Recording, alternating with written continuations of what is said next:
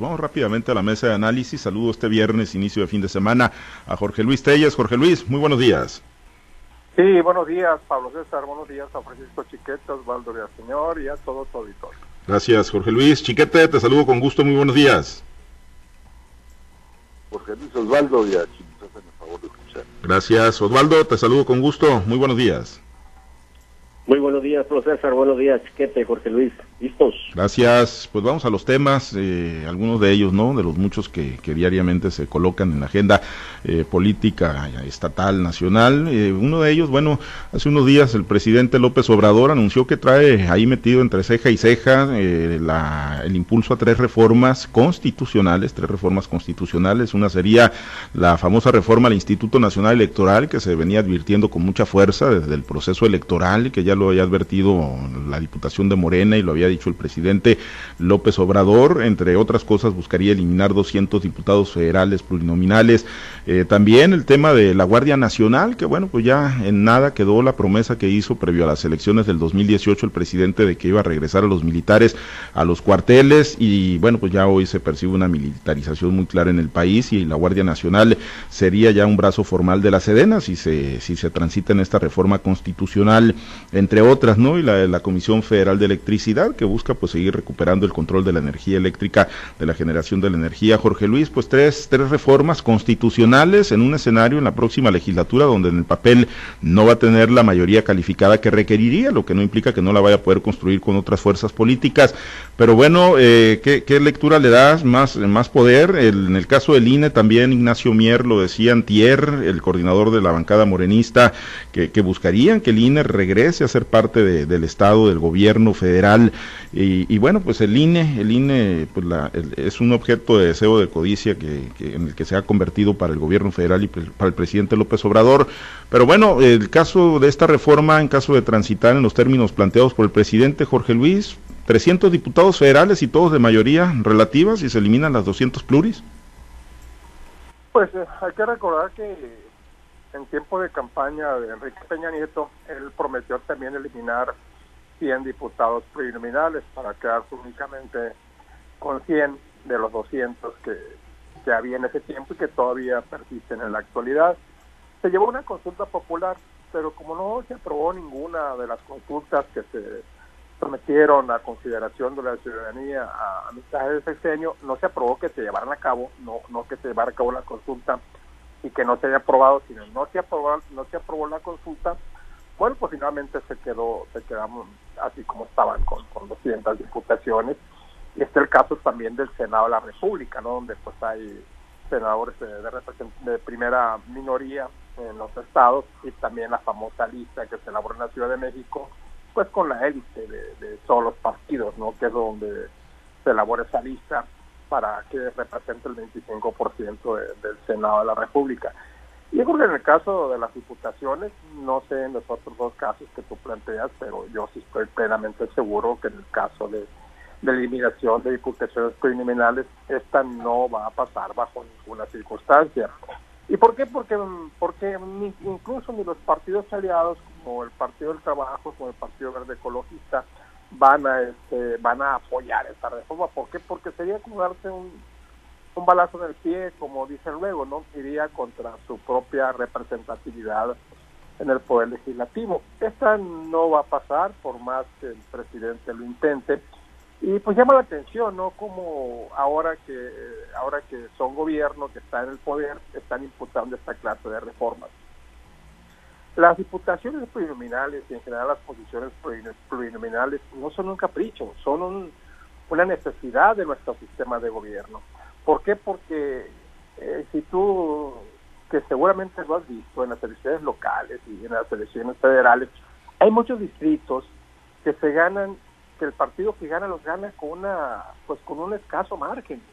Sin embargo, a la hora del recuento, pues aquí está el caso de, Sinaloa, de no ha sido por las pluri, Sinaloa se hubiera quedado, el PRI Sinaloa se hubiera quedado únicamente con un diputado, a pesar de tener una votación superior al 20%, contra 40 que tuvo Morena en la elección para diputados de, representación proporcional.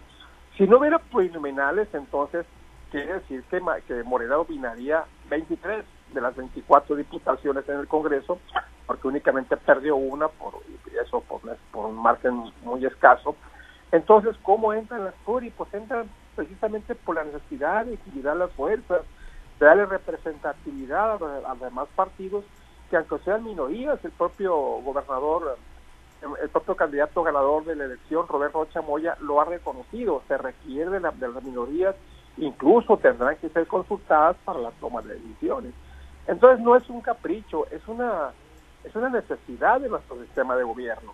Yo he insistido mucho y aquí lo he planteado, si se requiere una, una verdadera representatividad en el Congreso, también Osvaldo lo ha planteado y también Chiquete, bueno, pues váyanse entonces a la, a, la elección, que sean los 40 diputados que sean de representación proporcional por lista y que se le asigne a cada partido exactamente el número de diputados que le corresponde a su votación eh, eso sería una verdadera representatividad dentro de la, de la, dentro del Congreso, dentro del Poder Legislativo.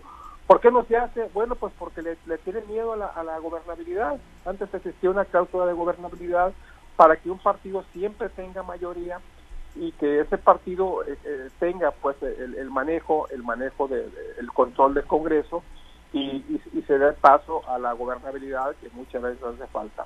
Esa sería la única fórmula democrática que existe pero no la hay y tampoco se ve la intención de hacerlo, a pesar de que ha sido materia de foros, de PAN, de todo eso, donde mucha gente ha planteado esta necesidad de que el número de diputados corresponda exactamente a la votación que se tiene, esa sí sería una verdadera representatividad que reflejaría la voluntad popular. A como está nuestro sistema, no se puede decir únicamente desaparezcan las pluris.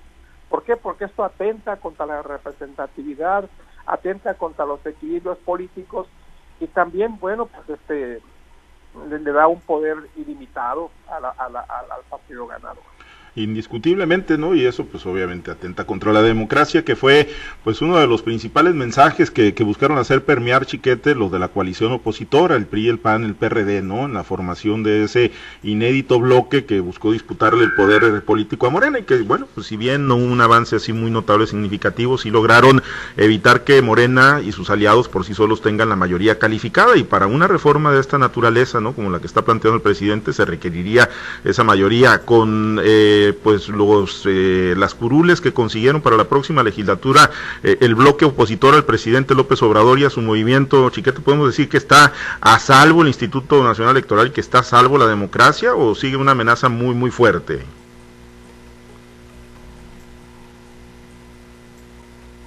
bueno a ver eh, no tenemos a Chiquete Ah, bueno, checamos ahí. A ver, a ver, ah, ahí estamos, chiquete. Sí. Eh... De, que existe la, la, amenaza, existe, Pablo César. Uh -huh. ¿Por qué? Porque el presidente ya identificó muy de manera muy clara. Puedo ir con los diputados del PRI, dijo, y luego con los del PAN. Yo no veo una actitud del presidente en la que diga, bueno, ellos les gustaría influir en estas y estas otras actividades del gobierno, les hago estas concesiones no. Él dijo, voy con ellos y sacamos adelante las reformas que estoy planteando. Pero luego dijo, para los presupuestos, ahí sí no los necesito. Entonces, pues se trata de, una actitud de cómo los va a conseguir. Pues obviamente presionándolos con las colas que traigan así ha sido desde que empezó este gobierno. Se habla de que en, en, la primera discusión fuerte, creo que fue la de la Guardia Nacional, hablaron con uno de los coordinadores del PRI y le dijeron, el presidente está muy interesado en este tema y le hace saber que puede usted estar tranquilo por aquel, aquel y el otro circunstancias que estaban pendientes. Y pasó, y entonces eso yo creo es lo que está el presidente considerando que puede sacar mayorías calificadas con base en esas en esas presiones que han sido pues eh, una parte fundamental de su trato con la con la oposición. ¿Qué está pasando? ¿Por qué ese interés en los en el, en el IFE o en el INE? Todos los que ganan la, una elección, sobre todo cuando la ganan tan ampliamente, piensan que ya llegaron para siempre. Y entonces empiezan a crear las condiciones para gobernar por muchos años, sin pensar que en política ninguna victoria es para siempre ni ninguna derrota es para siempre. Ha habido muchos ejemplos. En, en el Congreso del Estado, eh, Morena exigía, junto con el PAN y con el PRD, un cambio sustancial en la ley orgánica del Congreso de Sinaloa. ¿Para qué? Para que hubiera más equilibrio en el poder, para que el partido mayoritario, que era el PRI, compartiera el gobierno real de la Cámara. El PRI se negó siempre. Cuando perdió la elección, entonces exigió que se hiciera ese cambio. Y por supuesto Morena dijo que no después de haberlo demandado durante tantos años. Ese es el problema de los políticos mexicanos, que no, no, no valoran el largo plazo. Simplemente están pensando que ya llegaron y ya no los van a tumbar ni a balazos, como dijo Fidel Velázquez. ¿Por qué contra las pluris? Porque son las más desprestigiadas. Como dice Jorge Luis, es muy necesario, son las únicas, es la única forma de reflejar la, la pluralidad de este país. No puede ser que un partido que tenga el 40% de los votos tenga todas las voces del Congreso, cuando hay un 60% que por haberse repartido en varias opciones no alcanzó triunfos. Entonces, el problema con las pluris es que los partidos han abusado de ellas, han puesto ya a sus cuates, a, sus familia, a su familia, a su grupo, como pasó con el PRI en esta ocasión. Y eso hace que la gente se moleste contra los diputados regalados. Pero son una necesidad real. Lo que pasa es que tendría que haber una fórmula para obligar a que los partidos pongan a gente con mérito, que vaya a legislar efectivamente y no a guardar posiciones políticas. Sí, efectivamente, y que pues vaya a ser la voz de, esos grupos minoritarios, ¿no? De esos partidos minoritarios, pero la voz real, ¿no? De quienes simpatizan y quienes comparten sus plataformas y sus ideologías, pero efectivamente, pues van y representan los intereses de cúpulas o peor aún, van y se, se, pegan o se adhieren pues a, los intereses de los grupos mayoritarios, por eso es que pues efectivamente están muy desprestigiadas las famosas plurinominales y no nada más las diputaciones federales en los cabildos y en todos lados las diputaciones locales, Osvaldo, pero finalmente pues ahí están y no nada más es la reforma constitucional que trae metida entre ceja y ceja el presidente y Morena al Instituto Nacional Electoral, también la de la Guardia Nacional, seguir con la militarización del país y seguir eh, fortaleciendo la Secretaría de la Defensa Nacional, Osvaldo. Bueno, yo creo que todo va junto con pegado.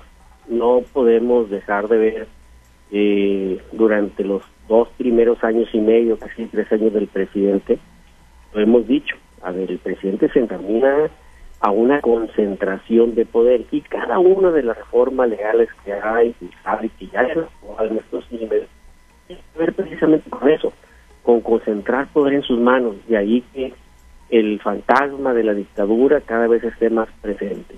Y bueno, en esta ocasión, pues el presidente se encamina por, por varias vías. Una, la reforma que permita desaparecer al INE como lo conocemos actualmente, como un organismo ciudadano, como un organismo constitucionalmente autónomo, que no tiene injerencia al gobierno federal cuando leemos en la Constitución eh, sobre las decisiones y la forma de cómo organizar elecciones. Y otra es, pues bueno, empezar a eliminar las fuerzas opositoras, y eso tiene que ver con reducir el 50% de los políticos y también eliminación de las...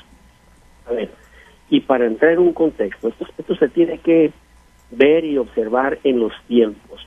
Cuando se planteó la eliminación de 100 plus por Enrique Peña Nieto, cuando aquí en Sinaloa se eliminaron también una, una parte de las diputaciones locales eh, para que el Congreso se redujera, se escara, era un mensaje positivo de la nación, era un mensaje de decir, señores, hemos consolidado nuestra democracia, tenemos partidos que son capaces de competir en equidad, en, condiciones, en igualdad de condiciones, y cualquiera puede ganar la elección. Tenemos un árbitro electoral que es el en el caso de Sinaloa, que garantiza elecciones limpias, transparentes, confiables y que se respeta el resultado que se obtiene. ¿Por qué? Porque los partidos, los actores ya compiten en igualdad de condiciones. Pero también tenemos un andamiaje judicial compuesto por el Tribunal Electoral, por la Sala Regional de Guadalajara y el máximo Tribunal Federal en la Ciudad de México, donde los actores participantes en la contienda pues puedan precisamente dirimir sus diferencias que puedan tener. Entonces, ahora sí, ya hay todo el andamiaje, la democracia está consolidada, vamos dando el siguiente paso, vamos quitando las representaciones plurinominales. Los partidos pueden competir en, igualdad de circunstancias. Pero resulta que los tiempos actuales se dicen todo lo contrario. A ver, un presidente que quiere quitar al INE, quiere quitar al árbitro, y, lo, y él quiere convertirse en el árbitro, quiere mandar crear un instituto nuevo de la Secretaría de Gobernación. Los partidos no compiten ya en igualdad de condiciones, y ahí está la posible participación futura de grupos delincuenciales como participaron en esta. Este fue un hecho único, aislado, que se presentó y ya no se va a presentar, pues no sabemos ni de qué tamaño, ni de qué tamaño fue la influencia, pero se presentó y ahí está. Eso le quita eh, limpieza las elecciones, le quita transparencia, le quita también igualdad de participación a los partidos políticos. Pero también el problema es que tampoco ya en la otra parte del andamiaje, que son los tribunales, pues tampoco hay una confiabilidad al 100%. ¿Por qué? Bueno, porque los mismos actores han dicho, ahí nosotros tenemos el control de los tribunales. Eh, ahí están las polémicos casos que se han resuelto en Guadalajara, que se han resuelto en la Ciudad de México. Y un caso muy conocido de los sinaloenses. Un tribunal aquí omite un precepto legal que desbarata eh, la alianza de Morena Paz, el Tribunal Regional dice, señores, se desaparece, se divide, pero el máximo dice, no, regresen a como estaban antes. ¿Cuáles fueron los criterios? ¿Quién sabe? Nomás se tomaron las decisiones. Entonces, ese tipo de decisiones, ese tipo de circunstancias y tiempos que se viven ahorita, es lo que dice, ah carajo, ¿cómo en estos tiempos de mayor amenaza a la democracia, si le ocurre al presidente desaparecer al límite, tomar el control de la Secretaría de Gobernación? ¿Cómo se le ocurre pues eh, quitarle el 50% de financiamiento a, a los partidos políticos que le pone la oposición y además desaparecer las pluris, ¿no? Pues entonces lo que el presidente está buscando es precisamente seguir amasando más control político y la democracia una vez más se ve amenazada. Bien, pues eh, sí, pues yo me atrevería a decir que si, si en algo fue exitosa la, la, coalición o los pocos éxitos que tuvo el bloque opositor fueron en función del deseo ¿no? de muchos ciudadanos de que se dé una defensa real de la democracia y de las instituciones que la rigen, ¿no? Y una de ellas, por supuesto, es el Instituto Nacional Electoral. Vamos a ver la, la defensa que se da. Eh, rápidamente, nos quedan cinco minutos, Jorge Luis. El tema del COVID-19, lamentablemente, pues digo, la vacunación va más lenta. Hoy el presidente López Obrador decía, pues que no había ningún sesgo electoral que la aplicación de vacunas durante el proceso electoral en mayor medida que las que se están aplicando ahorita, pues no tiene nada que ver, ¿no? Con haber influido en el proceso electoral y que si ahorita ha disminuido significativamente la aplicación de vacunas es porque no están llegando del extranjero, lo, justificó hoy por la mañana el presidente López Obrador, pero bueno, la realidad es que está lento, está lenta la aplicación de vacunas y a la par, bueno, hay un crecimiento de, de casos, hay quienes dicen que es derivado de los cierres eh, de los eventos político-electorales, eventos como los festejos o el festejo que tuvo el Químico Benítez en el puerto de Mazatlán. Lo paradójico, Jorge Luis, es que, bueno, los que andaban en campaña hace algunos días buscando la reelección, alcaldes como el de Mazatlán, el Químico Benítez, Ostrada Ferreiro de Culiacán, ahora que ya andan eh, como presidentes otra vez que retomaron las riendas de los ayuntamientos, pues hablan de endurecer medidas contra los empresarios, contra la sociedad, cuando ellos mismos, Jorge Luis, son los que andaban poniendo el desorden hace apenas unas semanas. Sí, lo lamentable del asunto, bueno, primero por un lado, opinar que es extraño, ¿no? O sea, se habla a diario, los reportes que vemos de que hay tal disponibilidad de vacunas, millones de vacunas aquí que no se están, que no se han aplicado. Entonces la pregunta es, bueno, ¿y por qué no se aplican? Pues, ¿por qué no se aplican? ¿Por qué están ahí en existencia, en almacenes, en inventarios? ¿Por qué no se procede a la aplicación? si hay si hay brigadas voluntarias como la de la Universidad Autónoma de Sinaloa que están dispuestas a participar en todo este esquema de vacunación. La pregunta es por qué no se aplican. Se contradice el presidente López Obrador decir que hay que no, que no hay disponibilidad cuando bueno pues entonces alguien está mintiendo porque los reportes que vemos de la Secretaría de Salud no son reportes de, de la televisora, son reportes tomados de la Secretaría de Salud en los que dicen que hay tanta disponibilidad de vacunas para ser aplicadas. Por lo otro, rápidamente, porque el tiempo se agota, pues cuando empezaron las campañas se creó una persona por cada partido acreditado ante el Instituto, el Instituto Estatal Electoral que iba a cuidar precisamente eso, que no se presentaran las aglomeraciones, los, los amontonamientos, para cuidar, para cuidar precisamente el control de la pandemia. Eso no ocurrió nunca, nunca apareció, ni siquiera se supo quiénes eran los representantes ante el órgano electoral de cada partido. ¿Y qué pasó? Pues que se cayó el relajamiento total en los cierres de campaña. Y ahí está la prueba. No es eh, no es así que se tenga que comprobar necesariamente, ni, ni tiene la Secretaría de Salud los elementos suficientes para decir esto es consecuencia de los cierres de campaña, consecuencia de la jornada electoral o consecuencia de lo que usted quiera, pero bueno, pues las coincidencias son muchas, ¿no? Exactamente en los tiempos que, que, que, que, que, se, que se habla de la pandemia en la que se presentan los síntomas, se está presentando el repunte de casos que coincide con cierres de campaña y con las elecciones. Ya vamos a dos semanas de las elecciones y se dice que dos semanas después es cuando comienzan a aparecer los síntomas del COVID. Sí, y lo que pues en Chile, chiquete, como dicen, ¿no? Es pues, eh, digo, pues mientras los que andaban de candidatos, pues sí, les importaba poco si la gente guardaba la sana distancia, si traía cubrebocas y se aglomeraban, incluso en festejos como el que se realizó ahí en el Kraken por parte del Químico Benítez, con, con banda, con miles de, de, simpatizantes y seguidores, y ahora, bueno, los que pagan el plato roto son pues los empresarios, ¿no? A quienes les reducen y les aplican pues las restricciones, ¿no? En función del incremento de casos de COVID.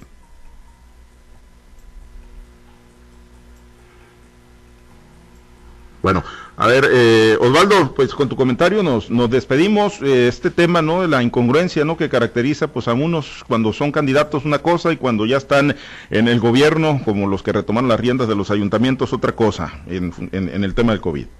Bueno, pues el sospechosismo siempre va a existir. Ya vemos quién nos encanta ver el sospechosismo de las cosas, porque pues estuvimos en pleno proceso electoral hasta el semáforo verde y pasa el proceso electoral y empiezan los problemas postelectorales y de inmediato el COVID resurge.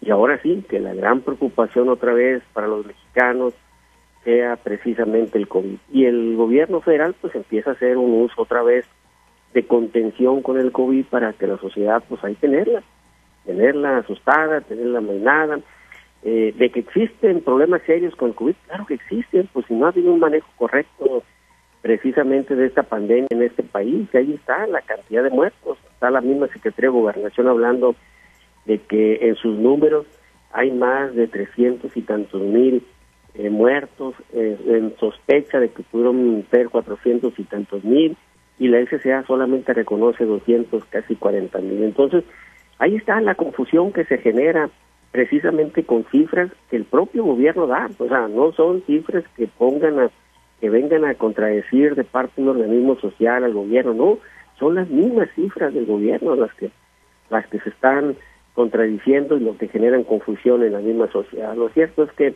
pues el COVID, yo sigo diciendo que sí le quedó como anillo al dedo al presidente. Sí, no queda de otra más que seguirnos cuidando, haya sido como haya sido, como se dice. Gracias, Osvaldo. Gracias. Habrá que estar pendiente. Saludos. Jorge Luis, gracias. Muy buen día. Chiquete, un comentario final sobre este asunto de COVID. Pues nada más que hay que cuidarse, en nuestras manos está porque las autoridades han sido incapaces. Sí, y totalmente muy incapaces. Gracias, Chiquete, excelente día. Buen día, saludos a todos. Gracias a los compañeros operadores en las diferentes plazas de Grupo Chávez Radio. Muchas gracias Alberto Armenta por su apoyo en la producción y transmisión de Altavoz TV Digital. Muchas felicidades al licenciado Juan de Dios Meyer, nuestro editorialista también en Grupo Chávez Radio. Felicidades, licenciado. Hoy está de manteles largos de cumpleaños, no decimos cuántos, ni vamos a averiguar, ¿eh? Muchos años y que vengan más todavía de vida. Felicidades al licenciado Juan de Dios Meyer, hoy, hoy de manteles largos. Nos despedimos.